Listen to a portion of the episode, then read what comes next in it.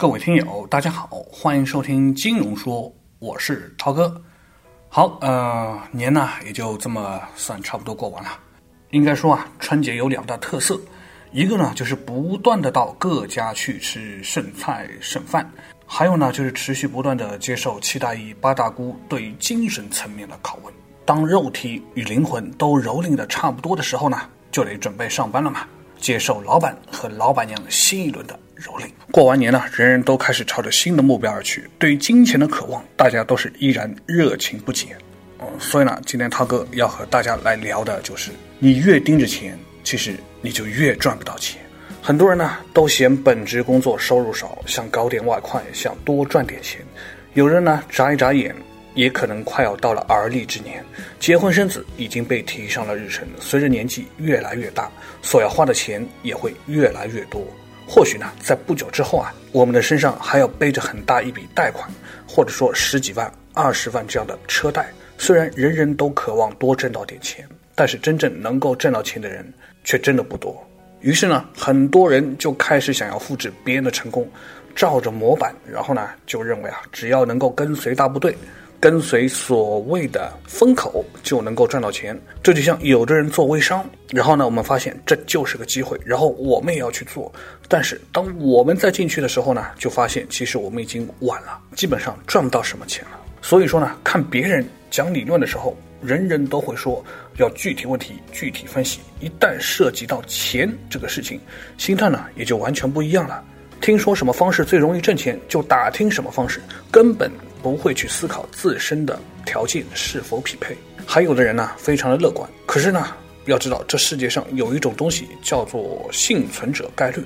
就拿创业来说啊，能够被大多数人所熟知的成功案例背后，总有成千上万个失败者。创业不是我们想象当中的那么容易。一千个人创业，可能一年后活下来的不过一百个，再过三年、五年，活下来的不过十个。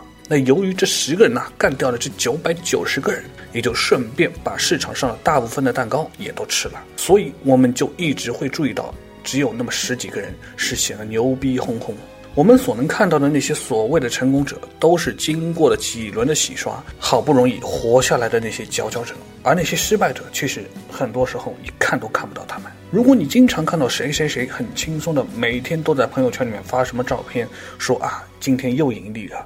昨天又怎么了？那么多半这都是假的，因为成功的人哪会到处吃饱饭，到处去炫耀？因为他们根本就没有那么的闲。所以说，要赚到钱，就必须得想好两件事：一件呢是确定自身的优势，然后就是要确定赚钱的行业。应该说啊，这个我们一定得要先去充分的了解别人做得好的原因是什么。他成功到底是因为他们有资源、有人脉，还是他们本身在这个行业里面已经做了好多年，积累了很好的渠道基础？把我们那些认为成功的共性都找出来，也把别人差异化的竞争的优势找到，然后对照自己的人脉圈和优势去定位，说我们能不能同样赚到钱？如果发现哎，的确有一定的门路，那我们就继续深挖，继续去尝试这方面的事情。如果对照后发现自己其实跟我们眼中所谓的那个成功的人其实差了很多，那我们就得小心了，不要特别的折腾。这个时候，还不如老老实实的先去把基础，比如说培养人脉圈和能力都培养起来。那找到行业之后呢，还得考虑用户，做好用户体验。因为挣钱是个买卖的行为，不是当明星博眼球。在一开始，我们自身的品味不是重点，重点是我们能提供什么样的东西给别人。只有别人觉得有用，他才会愿意掏钱买单。市场上永远有挣钱的机会，只要有心，其实总可以找到好的思路跟途径。只是挣得到钱，挣不到钱，能挣多久的钱，这才是考验人的地方。所以呢，我们真的没有必要看到别人做了件牛逼的事情，然后一拍脑袋觉得，哎，我也可以这么做。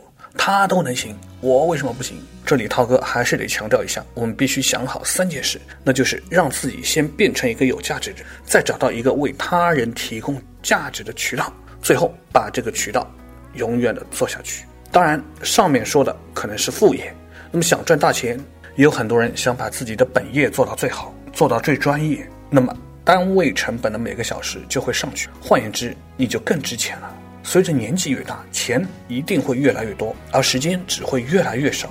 你会发现，很多时间你都被琐碎的事情给耽搁了。而另一方面，你觉得自己的一小时值多少钱？你的一天值多少钱？你的一个月值多少钱？基本上也能判断你的价位和你的阶段。普通人和有钱人的区别，可能就是这么一条：你的时间成本有多大。当财富到达一定高度之后，你其实自然就会用金钱去衡量时间的价值。你这一小时是一百块，还是一小时是一千块，甚至一万块，分量一定是不一样的。这个时候你会发现啊，你舍不得花几个小时去电影院看一部电影。尤其是那种烂片，你也舍不得买东西的时候，非要每天去货比三家，最后磨叽了好久才选定你要的东西。因为你不是用时间去换钱，就是用钱去换时间。这里呢，正好涛哥有一句鸡汤要告诉大家，那就是网上曾经就有人说过这么一句话：如果你想找别人帮忙，去找那个特别忙的人帮忙，而不是去找那些非常闲的人，因为那个忙的人，只要他答应了你。他就一定会很高效的把事情做好，反倒是那个闲的人，他很可能会拖慢效率，最终不一定能够帮得了你。所以你会明白，为什么越有能力的人他越忙碌，而事业没成，本应该忙碌的人，可能却往往非常的有时间。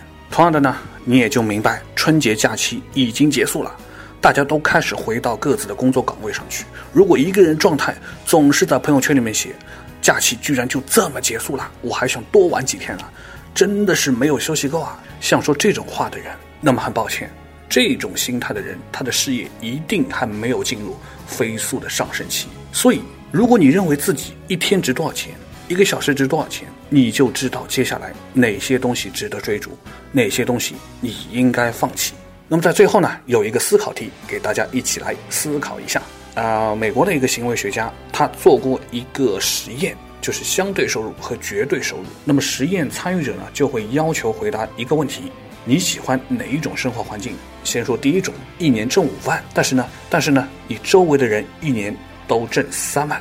第二个选项就是一年挣十万，但是呢，你周围的人一年挣二十万。那么在美国呢，大部分的人都选择了第一种，那就是一年挣五万，但是周围的人一年挣三万。而得出的研究结论是，影响幸福感的关键因素是相对的社会地位，而非绝对的收入水平。那如果这个研究放在中国呢？也许很多人是选择第二个的，就是一年要挣十万块，即便周围的人一年挣了二十万。为什么呢？因为宁愿处于相对弱势的地位，也要追求绝对的高收入。其实这个选择和那些漂泊在北上广深的人非常的相似。很多人宁愿选择进入贫富差距非常严重的城市做一名小白领，也不愿在收入差别没有那么大的家乡做一个优越感可能更强的公务员。这也就是为什么我们一年一度会从家乡回到大城市的原因之一。回乡的路上最开心的是风景，而回程的路上最重要的却是希望。啊，那么今天啊鸡汤比较多，因为好久都没有喝鸡汤了嘛。好了啊。今天的节目就到这里，也感谢大家的收听，咱们下期节目再会。